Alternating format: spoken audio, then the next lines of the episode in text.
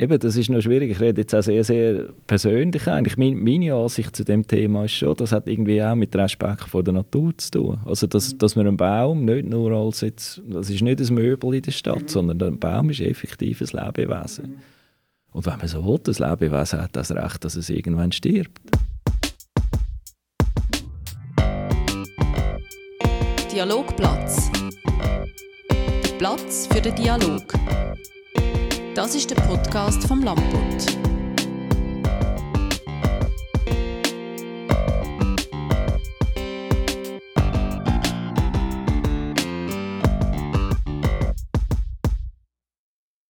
Ja, wir haben mit Schrecken festgestellt, dass die Natur in unserem Podcast Dialogplatz bisher eigentlich noch nie so richtig vorgekommen ist. Wir haben jetzt doch auch schon 30 Folgen gemacht. Heute die 31. Dann ist höchste Zeit. Ja, höchste Zeit. Du sagst es, Beat Kunz, heute bei uns zu Gast. Er ist seit einem Vierteljahrhundert der Mann für die Winterthurer Wälder.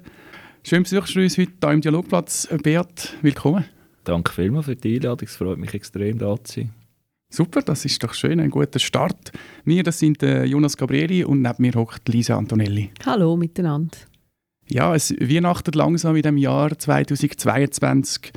Stellst du dir einmal auch einen Weihnachtsbaum in die Stube, ja, selbstverständlich. Ich bin sogar Weihnachtsbaum-Experte, wenn man so will. Ah, schon? Mm. Ja, ja. Ich, äh, also, also meine besten Freunde haben Christbaumkultur in Hinteregg. Ah. Und ich habe dort schon, schon zu Studienzeiten, zum Sackgeld verdienen, äh, habe ich dann gearbeitet, unter der Woche geholzt und am Wochenende oder in der Weihnachtszeit Christbäume verkauft. Und unterdessen bin ich da so quasi zum Key Account Manager geworden. es hat dort viele Expats und ich bin der Einzige, der dort Englisch können und die englischsprachigen Kunden hat dürfen bedienen. Ja. Ah. Also ich äh, verfüge über eine reiche Erfahrung im Thema Christbäume. Also, was müssten der für Eigenschaften haben? So ein Christbaum? Ei, da haben wir zwei Stunden am Podcast. Das, äh, ich kann zum Teil sogar zu extremen Familienzwist führen, so eine Auswahl von einem Christbaum. Das, ist, das braucht extremes Feingefühl, wenn das man muss eingreifen und wie dass man das muss äh, oder kann, äh, kann äh, führen, das Gespräch. Also, das hat fast den poetischen Charakter manchmal. Okay, okay. Und was ist denn dein Christbaum? Äh, für, also was ist das für eine Art? Was, ist der, was hat der für Eigenschaften?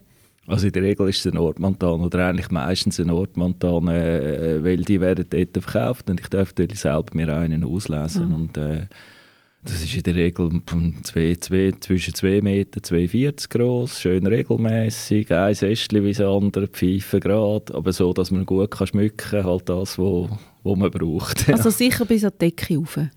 Nein, ich habe selber ein Holzhaus mit einer Balkanlage, also hat wahrscheinlich in 82er Baum sogar Platz, also, mm, aber mhm. er geht fast bis an die Decke. Sehr ein höherer Umweltfeld. Mhm, genau. genau. Ja, ich habe es ja anfangs erwähnt, du beschäftigst dich schon sehr lange mit dem Wald. Äh, Winterthur bist du 1997 als äh, Stadtforstmeister angestellt worden. Ähm, muss ich jetzt schon mal etwas fragen zu diesen Bäumen. Mhm. Die Menschen haben ja sehr emotionale Verbindung. Kannst du dir das irgendwie erklären, warum das so ist? Das ist lustig, wir haben im Betrieb gerade gestern eine Diskussion geführt über das. Ja, das stellen wir auch fest. Ähm, speziell als Winterthur ist ein riesen Interesse an Wald und auch an Bäumen. Immer wenn wir etwas publizieren, stößt es auf breite mhm. ja, und ich merke auch, auch ich merke auch, wenn wir irgendwie Führungen machen oder so, dass, dass die Leute extrem begeistert, also begeistert, extrem interessiert sind am Thema. Und äh, es ist vielmal auch so, wenn wir dann als Forstfachpersonen, als Förster mit den Leuten durch den Wald laufen oder ihnen Zeugs zeigen, wir sehen natürlich andere Sachen als äh, mhm. sagen wir, die, die forstlich ungebildete Person im Wald. Und das erstaunt vielmal die mhm. Leute. Und das macht, macht mir persönlich auch extrem Freude, den Leuten andere Aspekte zu zeigen. Ja. Woher das kommt, ich weiß nicht. Ob das irgendein ein Urtrieb ist vom Mensch, weil wir ja irgendwie halt von den Affen abstammen, keine Ahnung. Auf jeden Fall glaube ich, dass Bäume haben ja immer schon auch einen starken Symbolcharakter mhm. gehabt. Mhm. Also da, die Eichen da vom Odin und die Linden von der Freya, also ich glaube in allen Religionen früher haben auch Bäume wichtige Rolle gespielt. Also das scheint so, dass das irgendwie Mensch und Baum, dass das eine ganz enge Beziehung hat. Und das merke ich ja selber auch. Also ich bin selber auch Baumfan. Ja. Mhm. Was ist dein Lieblingsbaum? Douglasie. Also das ist eine exotische Baumart mhm. aus dem Nordwesten der USA. Die kann man äh, Nadelbaum. die wächst extrem schnell, spannend, sie wächst... Äh, also der Baum kann wie die Vegetationszeit 30% besser ausnutzen als unsere einheimischen Bäume. Fängt ein früher an wachsen und wächst, länger, und wächst länger im Herbst und ist deswegen äh, wächst eigentlich viel schneller als unsere. Ja.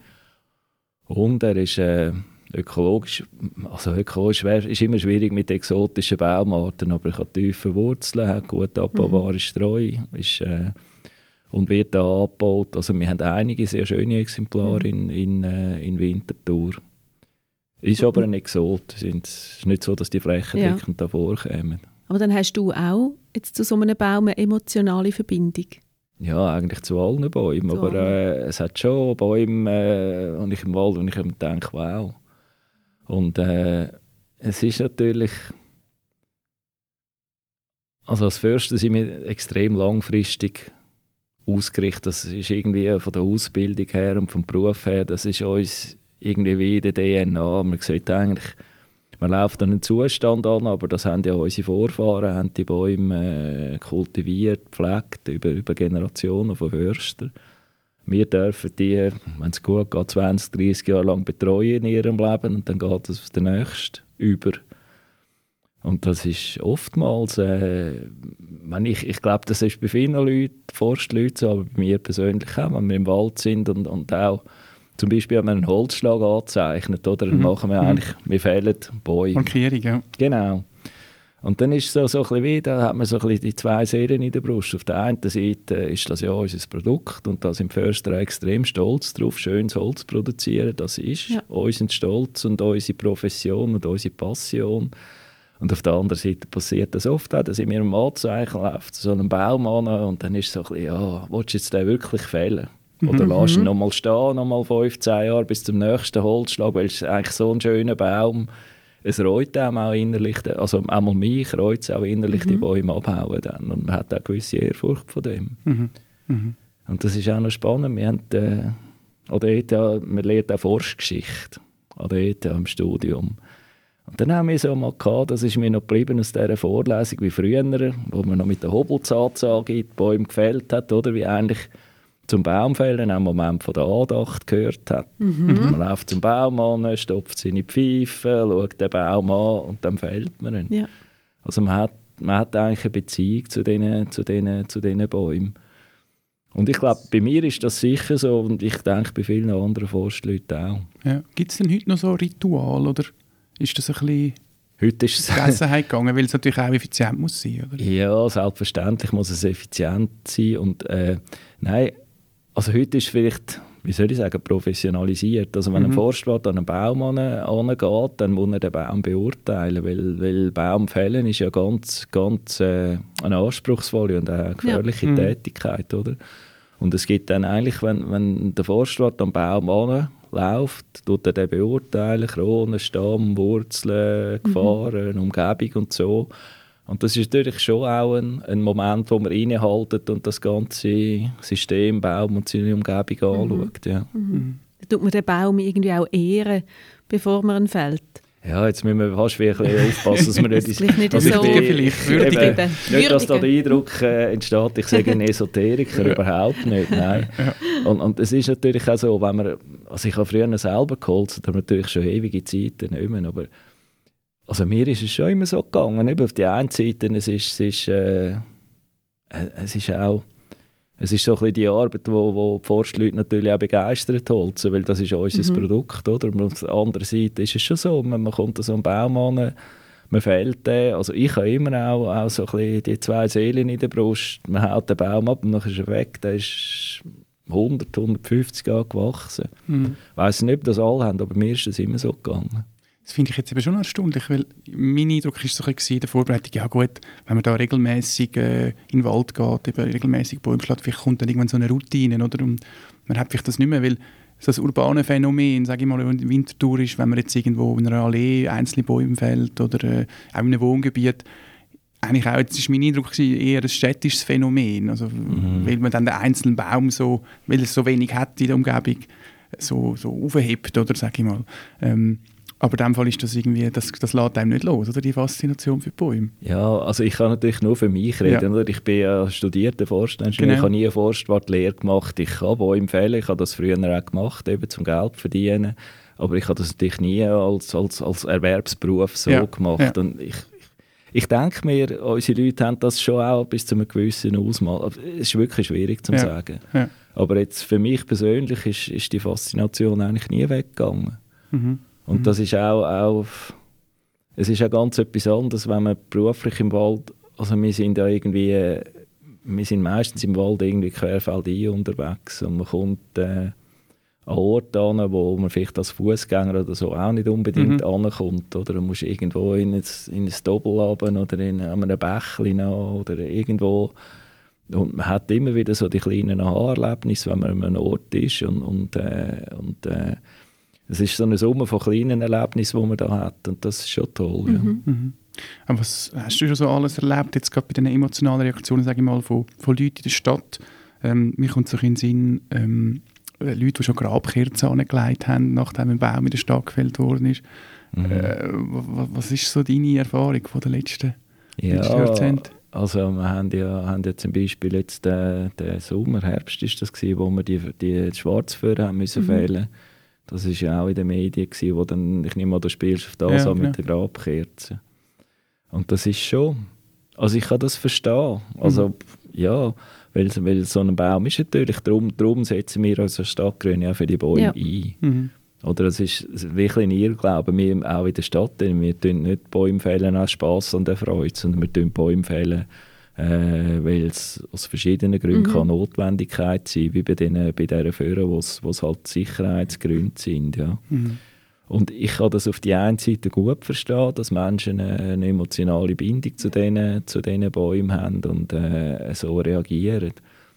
Auf der anderen Seite habe ich vorhin schon versucht zu beschreiben, dass der Förster sieht, äh, wir sehen immer nicht. Also, Es ist vielleicht auch das, was ich im, im täglichen Leben jetzt als Chef von Stadtgrün erlebe, dass das wie die forstliche Sicht ist eigentlich immer eine, Sicht auf, auf eine Entwicklung. Mhm. Und Also das wir- größere Bild quasi, oder? ja, nicht nur das. Oder- Und, oder wenn, wenn, wenn ich jetzt angehe, wenn wir sagen, wir fällen jetzt einen Baum, Ja. dann machen wir eigentlich den, den alten Baum in 100 Jahren.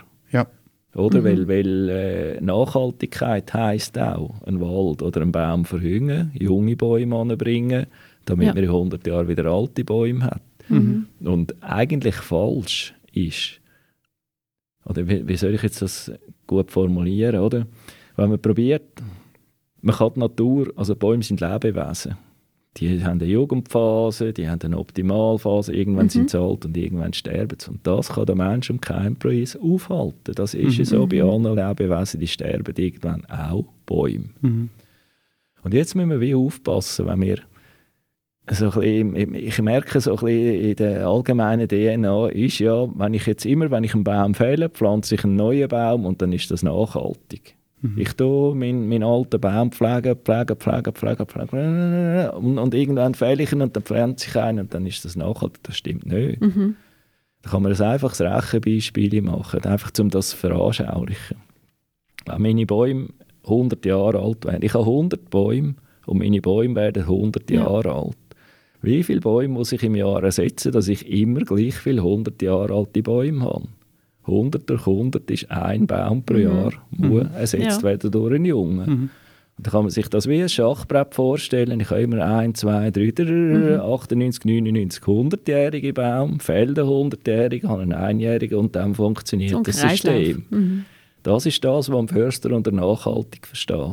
Mhm. Wenn ich jetzt lauter, jetzt ke- keine Ahnung, von meinen, von meinen 100 Bäumen sind äh, 30 Bäume sind, sind äh, irgendwie 90 Jahre alt. Oder nein, sind, sind, sind, nur mal 90 Jahre alt. Und ich frage die, frage die, frage die, frage die. Und bei 100 plötzlich muss ich 30 abhauen. Und dann habe ich, dann habe ich 30 Jahre lang habe ich keine 100-jährige Bäume mehr. Oder? Und das wäre falsch. Und darum ist das wohl ein gravierender Entscheid, wenn man einen Baum fällt, den alten, weil der Baum gehört dem Stadtbild, der hat eine ökologische Funktion, der hat ganz einen Haufen, der, der liegt den Menschen am Herz, oder? Aber es ist auch wichtig, dass man, äh, dass man äh, Bäume fällt und Bäume ersetzt, damit unsere Nach, Nach, Nachfahren auch wieder alte Bäume haben. Ja.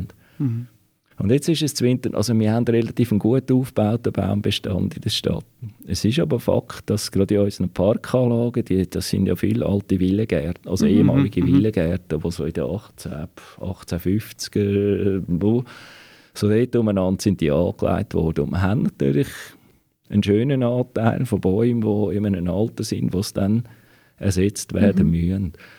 Und das ist im Moment ein, ein Schwerpunkt, wo wir daran arbeiten oder wo, wo ich versuche, darauf hinzuwirken, dass wir äh, also versuchen, unseren Baumbestand noch nachhaltiger zu machen. Das heißt frühzeitig auch einen Baumersatz zu planen, dort, wo das möglich ist. Damit wir nicht plötzlich in einer Anlage, wo jetzt alle Bäume in ein gewisses Alter kommen, damit wir nicht plötzlich innerhalb von vielleicht zehn Jahren alle Bäume abhauen und neu einsetzen. Mhm. Oder? Und das ist aber ganz, ganz schwierig natürlich, weil eine Stadt ist kein Wald. In einer Stadt, da, da haben Bäume eben, die spielen von der Gestaltung her eine Rolle. Es gibt auch Dank, Gartendenkmalschutzthemen. Es gibt ganz viele Themen, die das Mhm. komplizierter machen in einem Wald. Dann habe ich das richtig verstanden. Es muss eigentlich auch in den Parks verschiedene alte Bäume geben. Das wäre das, wär das Zielbild oder ist das Zielbild. Ja. Und, aber eben, das ist viel anspruchsvoller in einem Park. Ah nein, es ist vielleicht anders. Es sind einfach andere Ausgangslagen in einem Park, weil da hat es ja auch viel mit, mit Gestaltung zu tun. Wo steht genau ein Baum? Oder im Wald verschieben sich, wie soll ich sagen, da sind wir nicht so... Ja, man hat Der mehr Wald soll als Ganzes, ja, soll ja als Ganzes erhalten bleiben. Das spielt keine Rolle, wenn, wenn jetzt quasi der Nachkussbaum steht irgendwie 20 Meter weiter an. Oder in einem Park ist es natürlich ganz Ja. anders. Also, Dort hat es gerade eine Wirkung. ja, ja, Man genau. sieht es gerade. Ja. Oder? Und, und das Ja. Modell ist eigentlich relativ schnell formuliert und relativ einfach verständlich mit diesen 100 Bäumen. Oder? Aber in der praktischen Umsetzung ist es nicht immer so einfach. Ja, Ja. Ich habe das Bild vom Schachbrettmuster jetzt noch spannend gefunden. Ja. Oder? Dass man immer so ein bisschen, Ja, ja, also, ja, ja genau. also ich, ich glaube, ich habe in der Vorbereitung ganz überlegt, warum reagieren wir so emotional. Ich glaube auch, der Baum ist als Symbol fürs Leben auch immer sehr stark. Mhm. Und ich glaube, vielen Leuten ist auch nicht so bewusst, eben, was du jetzt gesagt hast, dass Bäume halt auch sterben, auch eine Ja. Lebensdauer haben. Und Ja. es sind ja sowieso Mhm. ewige, wenn man jetzt auch redet, eben Ja, ja. 100-jährige Bäume, das überdauert uns wahrscheinlich alle. ja. Ähm, dann sind das so ewige Monumente. Mhm. Und ich glaube, es ist einfach auch ein bisschen Konfrontation mit dem Endlichen. Also Richtig. das Ja, denke ich oft auch. Also, weil Bäume so, ja, so Monumente sind vom, vom angeblich Ewigen. Mhm. Ähm, und dann wird man irgendwie mit, mit sich selber und mit der eigenen Vergänglichkeit und mit der Vergänglichkeit vom Baum konfrontiert. Das ist noch so. Ich glaube schon, ja. Also eben, das ist noch schwierig. Ich rede jetzt auch sehr, sehr persönlich eigentlich. Mein, meine Ansicht zu dem Thema ist schon, das hat irgendwie auch mit Respekt vor der Natur zu tun. Also, dass, Mhm. dass Ja. man einen Baum nicht nur als jetzt, das ist nicht ein Möbel in der Stadt, Mhm. sondern ein Baum ist effektiv ein Lebewesen. Mhm. Und wenn man so will, das Lebewesen hat das Recht, dass es irgendwann stirbt. Mhm. Aber hat das zugenommen mit diesen emotionalen Reaktionen? Ja, jetzt ist Gefühl? natürlich das Thema, jetzt ist natürlich das Thema Klima ist, ist äh, in aller Munde und Kühlung Mhm. von der Stadt und, Ja. und, und natürlich Biodiversitätskrisen auch.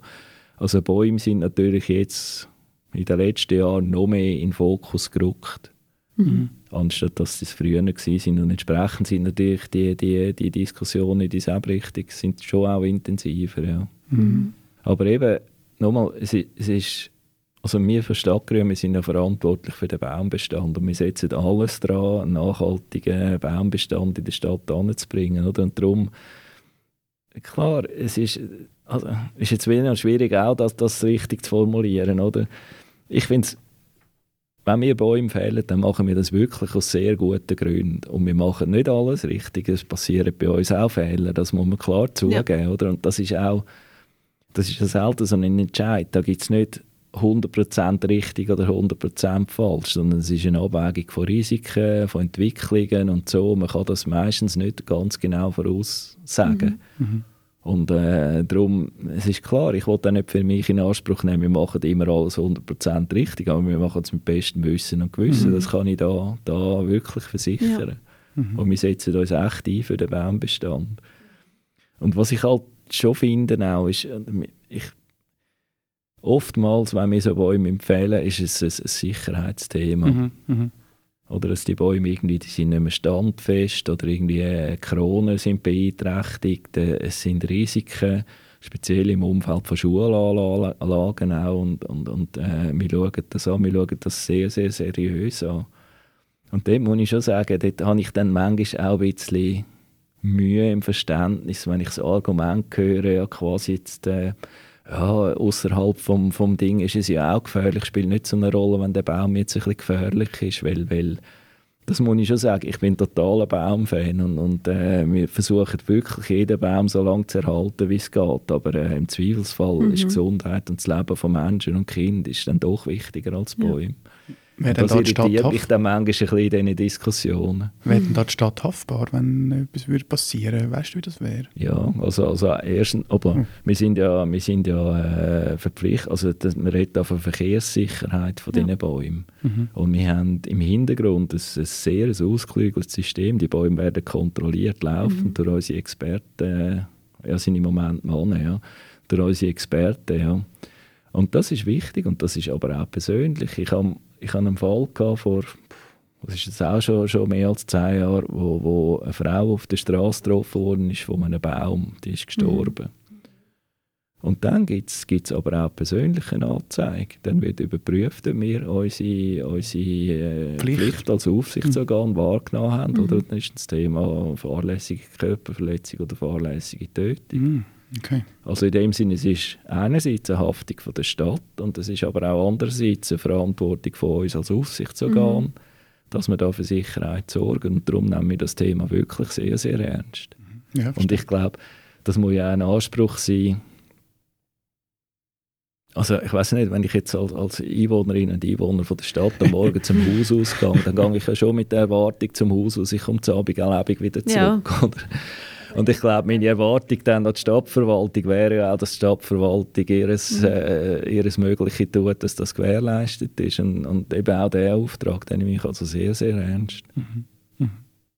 Ja, nein, ja, ich denke, Sicherheit ist sowieso, also das ist schon ein Thema, wo, äh, wo wichtig ist, aber eben, man, man macht sich eigentlich gar nicht so Gedanken. Also wenn ich durch die Stadt laufe, habe ich nicht Angst, es geht mir jetzt ein Ast auf den Kopf. Ja, weil es ja nicht so viel passiert ist. Also genau, das ist ja für Verordnung sorgen.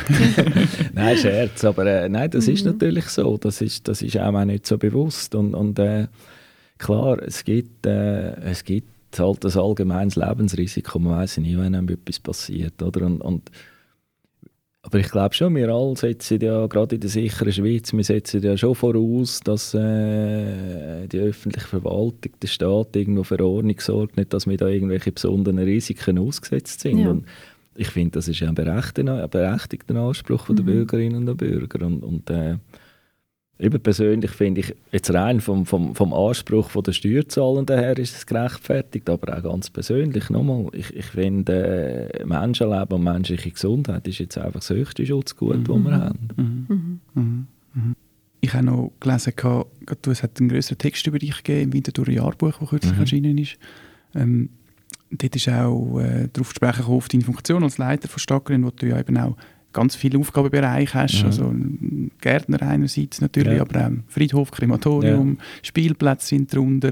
Ähm, unglaublich, das Bruderhaus Wildpark ist auch dabei. Mhm. Also die Wölfe, die jetzt gestorben sind, beschäftigen dich mhm. auch. Also ganz viele, viele Sachen. Und dann ist so gestanden in dem Text, ähm, so das gemeinsame Ziel von allem ist, Erholungsräume schaffen für die mhm. Bevölkerung. Also da ja. haben jetzt viel über Sicherheit geredet. Ja. Ähm, das hat mich dann auch so ein bisschen überrascht. Ähm, aber ist das auch so ein bisschen ja, ich sage jetzt mal, äh, das, das Spezielle, wenn man jetzt einen Stadt, Stadtwald hat, dass er vor allem der Naherholung dient? Oder, ist das, mhm. oder hat das grundsätzlich mehr zugenommen?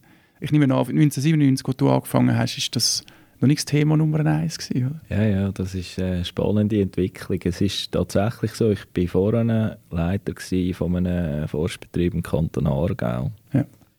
Und der Forstbetrieb hat Gewinn erwirtschaftet ja. Gewinn erwirtschaftet. Und das hat der Innenzeitungsstadtrat, glaube ich, so maßlos beeindruckt, dass er mich gerade angestellt hat. Nein, ich wollte damit sagen, es ist tatsächlich so, ich habe dort für eine, für eine Ortsbürgergemeinde geschafft, die haben keine Steuereinnahmen gehabt. Und äh, die sind wie eigentlich früher über Jahr, Jahrhunderte ist das der Fall gewesen, dass Wald eine Kapitalanlage war und dass, äh, dass man mhm. aus dem Wald gelebt hat. Mhm.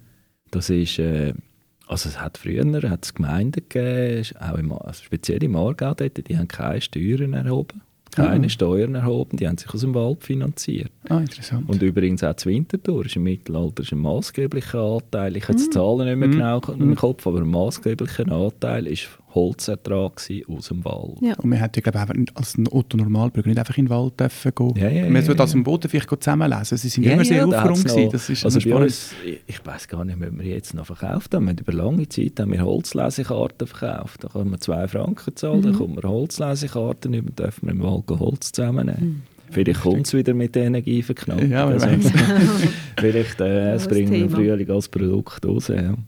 Und das ist natürlich schon so, jetzt, äh, das war im Aargau, gewesen, ist auch Vergangenheit und, und äh, dann bin ich da auf Winterthur gekommen, Winterthur ist zur Großstadt geworden.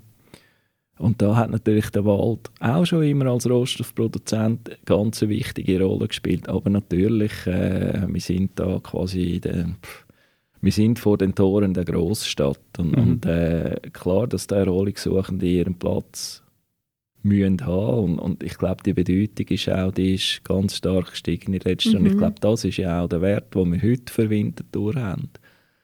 Ich weiß nicht, wir haben knapp 2 Millionen, nein, weniger wahrscheinlich, etwa 1,8 Millionen Holzertrag und das Stadtbudget ist eine Milliarde mittlerweile. Mhm, mhm. Also da ist natürlich der Holzertrag nicht mehr die wichtigste Finanzquelle. äh, aber, äh, aber nichtsdestotrotz, aber ich glaube, was, was wir natürlich, wir sind ja die waldreichste Stadt von der Schweiz. Ja. Und äh, also Basel zum Beispiel hat in unserem Wald einen Platz. Haben ja auch schon ah, gelesen, vielleicht. Okay. Ja. Ja. Bei 40 Prozent. Also 40 Prozent von der Stadtfläche sind Wald. Wald. Ja. Wenn man äh, im Wald einen Basler trifft, dann weiss man warum. Kommt mit einer gewissen Ehrfurcht. nein, nein. Und das ist eben eigentlich spannend in Winterthur. Und, und, und ich glaube, überhaupt der grüne, der grüne Ring um die Stadt herum, jetzt, äh, mhm. das, die räumliche Entwicklungsperspektive Winterthur 2040 redet ja von einem Stadtrandpark oder von einem mhm. Regiopark. Mhm. Das hat man mittlerweile äh, auch im Städtebau erkannt, wie wichtig dass der grüne Ring ist zu Winterthur. Und da ist der auch mit den Kühlungen zum Beispiel, oder? In ja, den genau. in de, de Sommernächten mhm. vom, vom, Wald her, die runterkommen. Ja, oder? Richtig. Und darum, darum ist natürlich der Wald, äh, wie gesagt, das ist schon lange, hat er ganz eine andere, ganz eine andere Bedeutung als mhm. nur Rohstoffproduzent. Mhm. Aber jetzt, äh, in jüngster Zeit, ist das eben jetzt, haben wie ein bisschen, glaube ich, hat, hat die, die, die Bedeutung vom lokalen und, und nachhaltigen Produzieren ist eben jetzt gerade, also ist sowieso im Steigen mhm. begriffen und hat jetzt gerade einen extremen Hype erfahren. Also auch mit Corona? Ja, und, so und jetzt natürlich mit der Energieknappheit. Ja, klar. Ja. Und das ist natürlich schon das, wo wir extrem stark sind jetzt als Forstwirtschaft. Oder? Wir, wir, wir produzieren da vor den Toren der Stadt und man, hat, äh, man tut eigentlich jetzt nicht mehr in der Region jetzt nicht mehr viel Sagereien, aber äh, näher rundherum äh, hat Sagereien und das, der, der Rohstoff bleibt da und mhm. wird da verarbeitet. Und ich glaube, das ist ganz wichtig. Mhm. Und was weiterhin auch wichtig ist, wenn wir über CO2-Problematik reden, oder? jedem da an unserem Tisch, wo wir jetzt da sitzen, in einer Tonne Holz ist 1,2 Tonnen CO2 gespeichert. Mhm. Und jedes Holz, das wir irgendwo verbauen, in einem Gebäude oder so, speichert CO2. Und, und ich glaube, das ist in der heutigen Zeit eben auch. Also es ist ein Irrglaube zu meinen, dass nur ein Urwald CO2 speichert sondern mhm. eigentlich das CO2 dauerhaft gespeichert ist im Holz, das wir zum Wald ausnehmen und mhm. wo wir irgendwie verbauen und möglichst lange äh, so lassen. Und ich glaube, diese Bedeutung wird äh, sicher noch weiter zunehmen, nebst ja. dem Holz als Rohstoff. Mhm. Und als Winterthur sind wir hervorragend äh, aufgestellt, auch weil wir schon sehr früh angefangen haben, Holzschnitzelheizung zu propagieren. Das ist auch, ich weiß noch, irgendwie Ende 90er Jahre, Anfang 2000er, ich ich weiß nicht mehr, welchem Schulhaus, es war eine Abstimmung. Da wir, ich glaube, das Schulhaus hat man abgelehnt, aber die Schnitzelheizung angenommen. Irgend so ist das dort mal ausgegangen. also will damit sagen, dass, dass die ganze Thematik Holzenergie, da sind wir in Winterthur auch sehr gut aufgestellt. Ja, aber da hat ja die Stadt auch zeitweise mal den Shop zumachen weil die Nachfrage so groß war. Ja, jetzt, also das, jetzt, ist jetzt? Mit, äh, das ist mit dem Stückholz. Ich bin jetzt gar nicht sicher. Im Moment ist er glaube offen, aber ich bin ehrlich gesagt nicht sicher. Mhm. Weil das Problem ist ja eben, das Holz muss, muss äh, ein Jahr mindestens gelagert mhm. werden, dass es trocknet ist. Man kann einfach nicht äh, so trockenes Holz anzaubern. Ich rede aber jetzt von der grossen Holzschnitzelheizung, ja. die ganze Quartiere, ja. ganze Quartiere heizen. Und da haben wir dank der Zusammenarbeit auch mit Stadtwerk Winterthur, wo die Nahwärmeverbund mhm. betreibt, sind wir da sehr früh sehr gut aufgestellt gewesen. Und das war immer ein Plus von der Stadt Winterthur, ja. dass wir unseren Rohstoff auch gerade können, da vor Ort äh, verwenden mhm. mhm. Mhm. Ja, du hast jetzt äh, die Energiekrise angesprochen, ein anderes grosses Thema, das hast du auch schon mal kurz erwähnt, ist natürlich der Klimawandel. Mhm. Ähm, auch andere Krankheiten oder Plagen, sage ich mal, ähm, wie zum Beispiel ein Borkenkäfer, eine Eschewelke. Richtig. Ähm, wenn du so in den Winterthurer Wald von der Zukunft musst zeigen, wir haben es vorher auch schon ein bisschen angesprochen mit dem Schachbrett und dem stetigen Verjüngen. Mhm. Ähm, wie sieht so der Winterthurer Wald von der Zukunft aus? Wie muss sich der verändern, um sich anpassen an die Einflüsse? äh, es ist lustig, meine, meine, ich bin gestern, gestern, nein, vorgestern ist das gewesen, der Präsentation von der Masterarbeit von meiner Tochter gewesen. Ja. Sie studiert Klimawissenschaft und sie hat von der Wald von der Zukunft im Kanton oh. Bern modelliert. Ah. Super, Nein. gerade aktuell in diesem Fall. genau. Nein, und, und das Spannende ist, dass eigentlich, also man sieht, dass unsere, unsere Baumarten, die wir hier haben, recht anpassungsfähig sind. Und dass man eigentlich mit der Waldwirtschaft, die man in der Vergangenheit betrieben hat, also in den letzten 20, 30 Jahren, dass man da auf einem guten Kurs ist. Und unter einem guten Kurs verstehe ich, dass man, äh, dass man äh, standortgerechte einheimische Baumarten fördert. Wir pflanzen praktisch keine Bäume mehr pflanzen. Es wachsen mhm. praktisch alle Bäume wachsen das Sämli mhm. selber auf. Und man tut den Nadelbaumanteil laufend ein bisschen reduzieren. Also wir haben aus, aus wirtschaftlichen Gründen aus der Vergangenheit haben wir sehr viele Fichten, Rottannenbestände, wo man, das ist das beste Bauholz, das es gibt. Und das war früher eigentlich auch eine der wenigen Baumarten, die in grosser Zahl verfügbar war zum Pflanzen. Mhm. Darum hat es so viel. Mhm. Und die sind bei uns, äh, die sind erstens nicht, nicht vollständig standortgerecht und das zeigt jetzt auch die Simulation von meiner Tochter, dass die eben die grossen Probleme mhm. werden bekommen, auch in den nächsten Jahren. Und da ist mir aber schon, schon eigentlich seit, seit, seit Jahren, Jahrzehnten ist man dran, eigentlich Nadelbäume nachzuziehen, aber in einem kleineren Ausmaß und in einer Mischung rein. Und äh, der langen Rede kurzer Sinn, der künftige Winterthurer Wald hoffnungsvollerweise der wird vielfältiger sein. Er wird mhm. mit einheimischen Baumarten sein, er wird nachhaltig aufgebaut sein. Was ich vorhin schon mhm. ausgeführt mhm. habe, wegen dieser mhm. Verjüngung, das ist ganz wichtig. Und er wird äh, standortangepasst sein, das heisst auch, auch, auch im Kleinen rein, oder ein, ein Südhang an einer warmen Lage hat andere Baumart als ein Eschenberg Nordhang, wo, wo kühl ist und feucht ist. Und das ist ganz wichtig, dass man da am richtigen Ort die richtigen Baumarten anzieht. Und eben, dass der Wald äh, eigentlich möglichst näher an der Natur ist. Das ist auch etwas, wo man, wo man gelernt hat, dass der Forst, oder wo, nein, das ist so, so das, was die Förster auch in, wir, wir tun heute nicht mehr einen Wald man, man tut nicht den Wald abhauen und, und pflanzt neue Bäume quasi wie, wie ein Ackerbau, sondern heute äh, der modern ausgebildete Förster lenkt den Wald. Der mhm. tut das sehr stark beobachten, was ist. Und wir leben so nach dem Ding, wer bist du? Wenn ich an einen Wald anlaufe, dann überlege ich mir, wer bist du? Also was habe ich da eigentlich? Ja. Woher kommst du? Was haben meine Vorgänger da gemacht? Warum sieht der Wald heute mhm. so aus? Und wohin gehst du? Wie wird sich der Wald entwickeln? Ja. Und dann überlege ich mir, wohin geht äh, der Wald natürlicherweise, was wird da passieren, anhand von meinen Fachkenntnissen mhm. halt, was ich weiß über Bäume und so und was ich aus Beobachtung weiß. Und dann habe ich das, wo der Wald sich natürlicherweise wird entwickeln und dann habe ich je nachdem ein Ziel, ich will jetzt da einen Erholungswald, der schön aussieht, ich will Artenvielfalt an einem anderen Ort, vielleicht am dritten Ort, wo ich wirklich Holz produzieren. Und jetzt schaue ich, dass mein Ziel möglichst näher an dem natürlichen Zustand ist, aber vielleicht ein bisschen anders. Und dann mhm. fange ich an lenkend eingreifen. Und dann fange ich, mhm. erst dann fange ich an Holz anzuzeichnen. Dann mhm. überlege ich mir, was möchte man da eigentlich erreichen? Welche Bäume tue ich jetzt da fördern? Welche tue ich in rausnehmen, um den Wald so in die Richtung pflegen? Und ich tue nicht irgendwie 90 äh, Grad Dings machen, sondern ich versuche, den, den, den Waldbestand langfristig auf ein mhm. bestimmtes Ziel hinzulenken.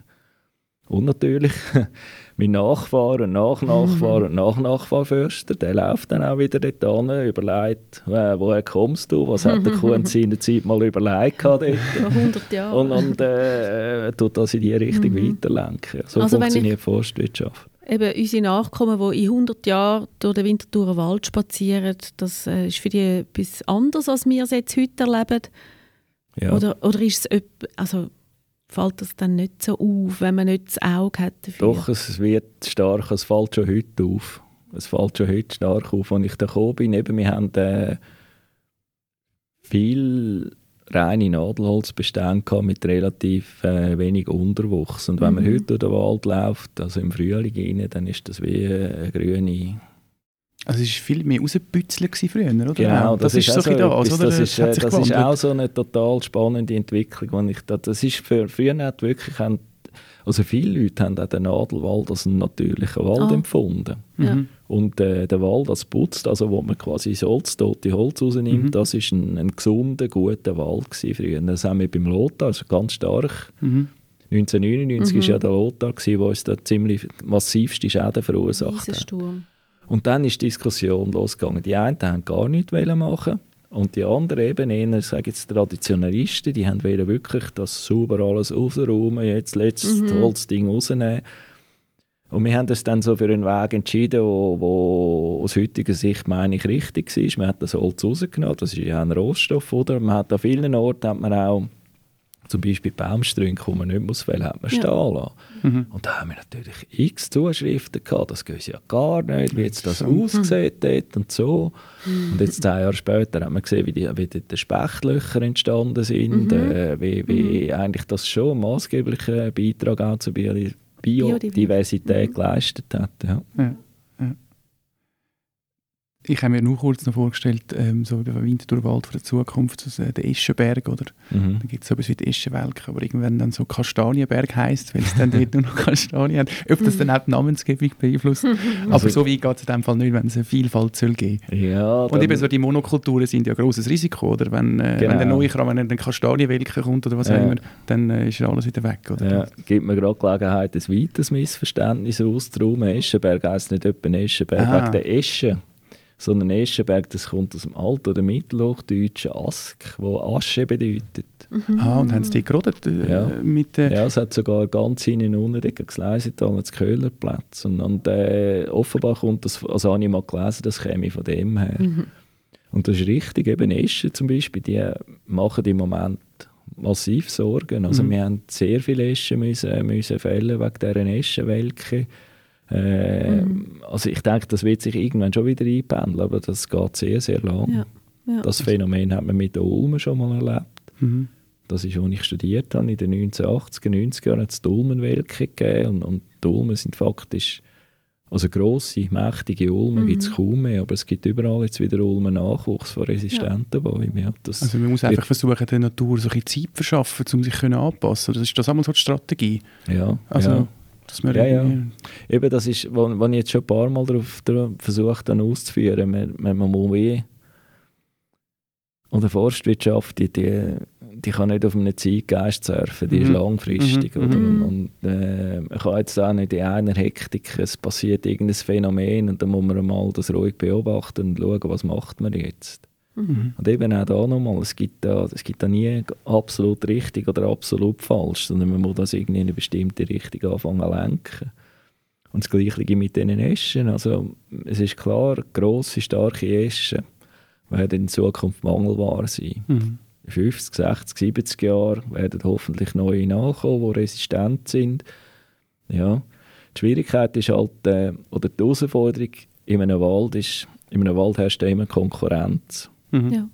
Und auch wenn eine Esche jetzt nicht stirbt im Nachwuchs, wenn sie einfach beeinträchtigt, der Pilz befällt die Blätter und dann mhm. stirbt die Krone ab und der Baum ist mindestens beeinträchtigt. Und jetzt eben, das ist auch so die Romantik, Bäume helfen mhm. einander im Wald, das stimmt überhaupt nicht. Da herrscht beinharte Konkurrenz ums Licht in einem Wald, ja. oder? Und jetzt, wenn, wenn ein Baum, wenn ein, Esche beeinträchtigt ist, wachsen rundum wachsen Anhören, es wachsen Buchen und die wachsen einfach höher und schneller. Und der Baum, auch wenn er von der Krankheit nicht wird sterben, wird äh, wegen Konkurrenznachteil sterben. Hat einfach zu wenig Licht. Ja, ja. ja also, schwach, eben, ja. Äh, also nach meiner fachlichen Beurteilung, die Romantik im Wald, dass sich die Bäume gegenseitig helfen, das stimmt, die haben sogar Wurzelverwachsung, ja, genau, die helfen sich oder? schon, aber, aber ganz prinzipiell in einem Wald herrscht beinharte Konkurrenz ums Licht zwischen diesen Bäumen. Mhm. Das kann man sich in einem, in einem Jungwald, keine Ahnung, zwei Millionen Bäume pro Hektar locker. Und in einem alten Wald stehen zwischen 200 und 400 Bäume. Und alle Ja. anderen sind in der Zwischenzeit unter Konkurrenz gestorben. Mhm. Mhm. Das ist man sich nicht so bewusst. Ja, ich finde das eh noch spannend, also ein bisschen das ästhetische Bild, das man ja oft von der Natur hat. Wir haben jetzt über das Rausbützeln geredet. Mhm. Es, der Klassiker ist natürlich der englische Rasen, oder, Ja. wo die einen finden, ah, wunderschön, aber ökologisch ja eine Katastrophe. Mhm. Oder auch so ein bisschen Wild, Wildgärten, die vielleicht Mhm. jetzt langsam ein bisschen kommen, äh, wo, wo natürlich unaufgeräumt aussehen. Ähm, ja, du hast ja vorher erzählt, ganz am Anfang, äh, mit, äh, dass ich, wenn ich so Waldspaziergänge mache, dass die Leute dann ja Mhm. Den Wald durch, unser Fachwissen viel anders dann sehen. Oder? Und Mhm. man kann ja nur das schützen, was man auch kennt. Oder? Mhm. Ich sage jetzt mal, Otto Normalbürger läuft im Wald, sieht Bäume, und du Mhm. siehst die verschiedenen Arten und da Mhm. siehst du noch etwas und die Entwicklung. Wie, wie schafft man es? Ja, mein Eindruck ist, dass das Wissen halt immer mehr verloren geht, oder? weil wir ja nicht mehr Mhm. so starke Verbindung haben zum Wald, klar als, als Naherholungsgebiet, aber Mhm. nicht ähm, als, als, als, als Nutzpflanze im klassischen Mhm. Sinn. Ähm, wie schafft man das, das irgendwie zu erhalten? Das, das ist irgendeine Frage, die mich schon, schon länger so ein bisschen beschäftigt oder wo ich mich immer frage, so ein bisschen im Naturschutzbereich, äh, Mhm. Wie, wie, wie, wie schafft man da die Bevölkerung ähm, das Interesse zu wecken oder auch eben das, das, das Wissen noch so ein bisschen, zumindest ein bisschen zu erhalten? Ich glaube, also man muss es, also ich erlebe immer wieder, dass man, ich habe mir selber erlebt und ich erlebe es an anderen Leuten, man muss schaffen, dass die Leute sich überhaupt darauf einlösen. Mhm. Und mal, mal viel, viel liegt in der Beobachtung von Detail. Mhm. Und auch das Schöne zu finden im Wald liegt in der Beobachtung von Detail.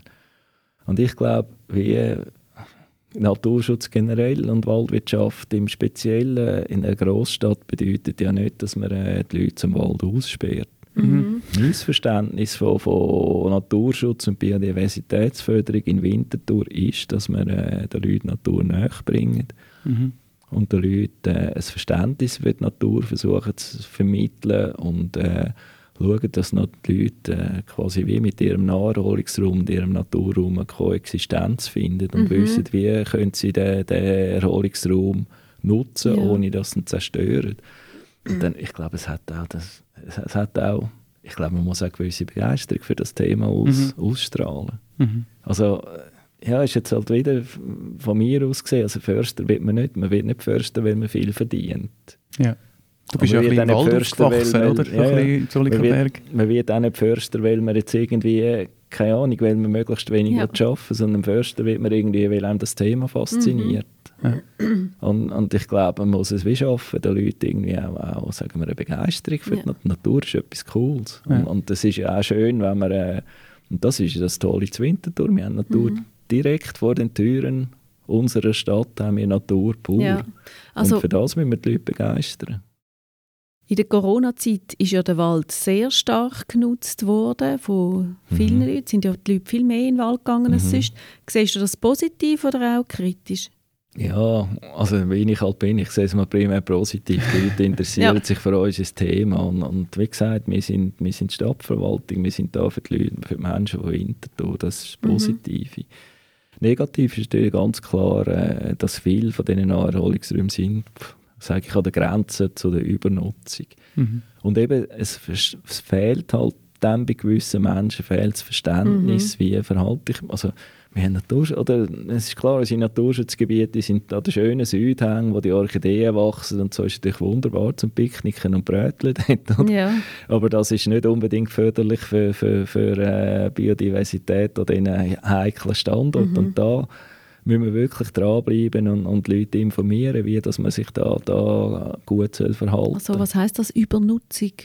Übernutzung heisst, dass das äh, ein, ein Lebensraum bes- vertreibt gewisse Beanspruchungen, die Mhm. fängt es wie an zu kippen. Also man sieht zum Beispiel an gewissen Waldeingängen oder dort, äh, es gibt so Orte, wo sich immer sehr viele Menschen aufhalten, wo zum Beispiel einfach alles immer niedertrampelt ist Ah. oder wo gar keine Verjüngung kann, kann aufkommen Übernutzung kann aber auch sein, dass man sich gegenseitig stört. Mhm. Also jetzt ich komme halt wieder vom Wald, weil es Mhm. mir beruflich von meinem Werdegang am nächsten liegt. Oder? Aber Wald ist, ja etwas, ist eigentlich ein Ort der stillen Erholung. Mhm. Und ich gehe in den Wald, also ich mindestens, aber ich glaube, Ja. normalerweise geht man in den Wald, weil man irgendwie Natur sucht und, und sich will vielleicht äh, den Kopf auslüften und so.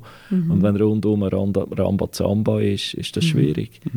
Und in unseren Parkanlagen natürlich genau das Gleiche. Oder? Da haben wir Müllberge, wir haben Scherben, ja. die rumliegen und, und, und. Mhm. und. Und da stören sich irgendwann die Menschen gegenseitig auch. Und ja. das ist irgendwo auch ein Appell an, an, an, auf Rücksichtnahme. Oder? Mhm. Wie gesagt, mhm. äh, wir als Verwaltung sind da, die Naherholungsräume parat stellen. Wir räumen mhm. die auch auf, das ist unser Job.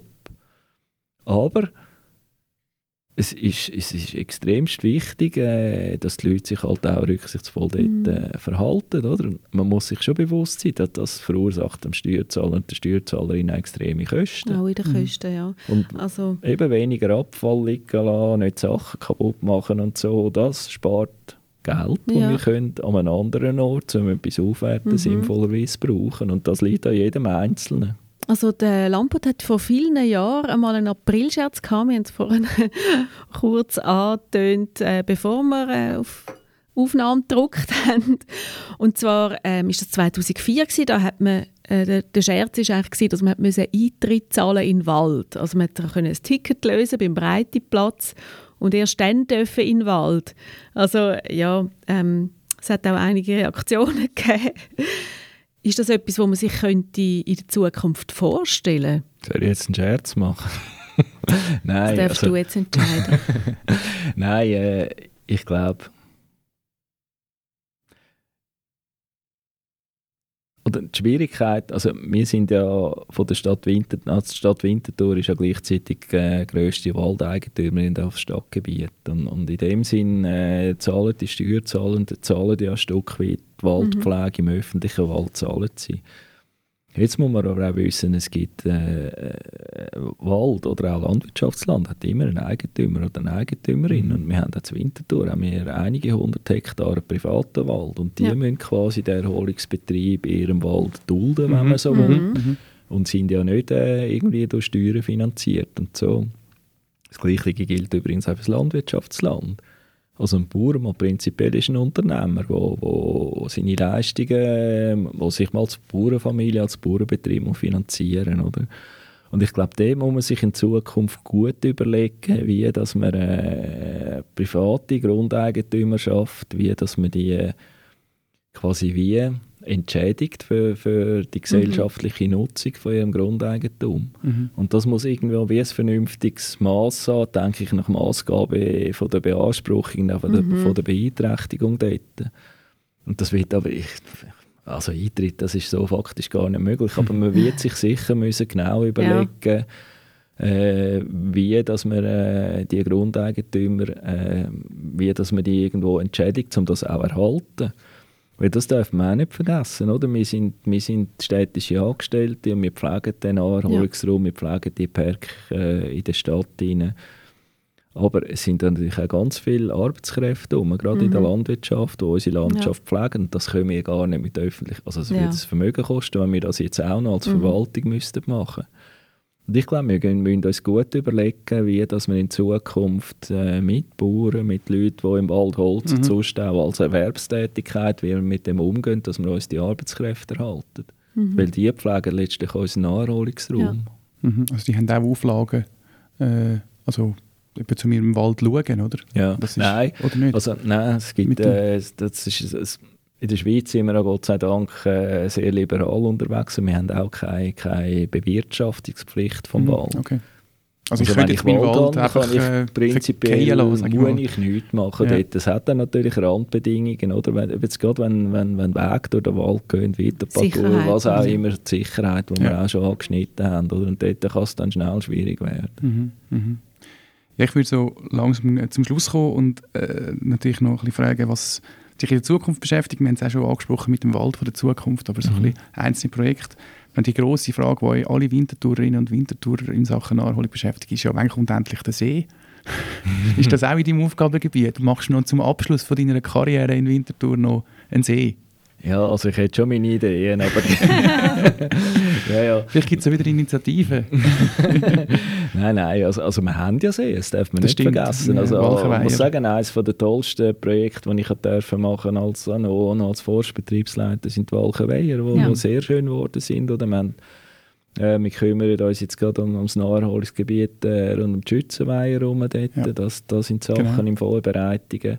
Jetzt ein wirklicher See ist wahrscheinlich weniger realistisch. Und was, was wir aber auch immer ein bisschen dran sind, sind, sind Bäche revitalisieren. Mhm. Nicht im mhm. Groben, wir machen immer da und dort wieder kleine Stücke. Äh, da ist Tiefbau und zwar im, in, in, der Federführung, aber wir arbeiten da sehr eng zusammen und, und diese Sachen machen, äh, machen schon Freude. Ja. Mhm. Mhm. Und jetzt, äh, was ansteht, ist Stadtgarten genau. sanieren. Das, das, ist jetzt im Moment... 23 äh, ein grosses Projekt, oder? Genau, ja, das ist total spannend. Bin ich auch... Ich, nein, mal, ich sage jetzt, ich bin auch ein bisschen stolz darauf, dass... Äh, ich glaube, wir haben da wirklich ein Projekt aufgeschrieben. Wir sind auch mit, äh, mit den Nachbarn gut im Kontakt, mhm. mit dem Museum, mit der Schule und so. Und äh, meiner Meinung nach sind wir da an einem Projekt am Aufgleisen, wo, wo nicht nur den Stadtgarten als Insel selber äh, aufwertet, sondern den Stadtgarten eben als Teil von einem System äh, mhm. aufwertet. Und da habe ich sehr Freude. Ich bin überzeugt, das kommt, kommt ganz gut. Ja. Es soll ja auch ein bisschen weitergeführt werden, oder? Also richtig Schule. Richtig, genau. Das die Visualisierung ja. Das wird äh, so sein, also das Projekt sieht vor, dass da wieder eine Schule im Park entsteht, so wie es eigentlich ursprünglich mhm. war auch die ganzen Randerscheinungen mit diesen mit den Gastrobetrieben, dass die sich gegen den Park öffnen und, und dass das eben eigentlich eine Symbiose wird vom Park und seiner Umgebung und das ist äh, mal, das macht Freude, mhm. ja. Jetzt ist natürlich, äh, sind sehr anspruchsvolle Projekte, da spielen ganz Haufen Interessen drin, von mhm. der Archäologie über Denkmalpflege bis, bis äh, Städtebau und so. Und das ist echt total spannend. Ist auch für mich total spannend. Ich bin vom Werdegang her ja Forstingenieur. Und äh, ich lehre da im Alltag etwas mhm. Neues. Das macht es wirklich total interessant. Das ist auch ein großes Gestaltungsthema. Oder? Ja, natürlich. Äh, genau. Für das haben wir äh, selbstverständlich unsere Landschaftsarchitekten, die von dem Thema sehr viel verstehen. Und das ist für mich eigentlich auch Alltag wieder spannend, wie, wie jetzt mit dem Stadtgrün sind natürlich noch mehr verschiedene mhm, Berufsbilder genau. zusammengekommen und jede, jedes Berufsbild hat so ein bisschen auch seine Optik auf Themen mhm. und, und da gute Lösungen zu finden. Hast du mehrere Hüte an, so quasi? Ja, ja, und es ist eben auch, oder, das Spannende ist ja, wenn sich die, die verschiedenen Sichten gegenseitig befruchten. Mhm. Und das anzubringen, das ist, das ist oftmals spannend. Ja. Mhm. Und eben, du gehst mit der Grund Positivität, äh, Positivität äh, durchs Leben und durch die Diskussionen. Ja, das, das ist eben das, wo, wo unsere Mitarbeiter bei Stadtgrün manchmal ein bisschen darunter leiden, dass ich zu viele Chancen sehe. Nein, ich finde, ich find, das, das ist, wie gesagt, das ist unsere Aufgabe, Winterthur lebenswert zu machen, Winterthur lebenswert zu halten. Und, und äh, ich sehe da oftmals sehe ich Sachen, wo ich finde, dass, ja und dann müssen wir das, dann wir das versuchen, das versuchen auf den Boden zu bringen, da läuft immer ein bisschen etwas. Dann heisst es dann wieder, oh, der Beat hat wieder eine Idee. Ja, ja, ja. es ist eben lustig. Früher war das eine Forstervier an meinem Arbeitsweg gewesen. und der Förster mhm. hat mir mal so bei einem, bei einem Bier gesagt, ja, das ist schon noch, immer dann die Idee aufgekeimt auf dem Arbeitsweg und genau sein Stützpunkt dort war er immer das Opfer gewesen. dann hat und er müssen einen anderen Weg, weil wir im Superblock sind, hat sich ja. die Lage dort entspannt. Okay. ja, dann ähm, mhm. wünschen wir dir viel Erfolg ähm, bei der weiteren Gestaltung und äh, Erhaltung von der Winterthur Erholungsräume. Danke, dass du gekommen bist, äh, Beat. Ähm, und auch Ihnen, liebe Zuhörerinnen und Zuhörer, vielen Dank fürs Zuhören. Ähm, wir machen über Weihnachten, Neujahr eine kleine Pause und mal melden uns dann wieder im Januar zurück. Vielen Dank und äh, gute Festtage. Ade miteinander. Adieu.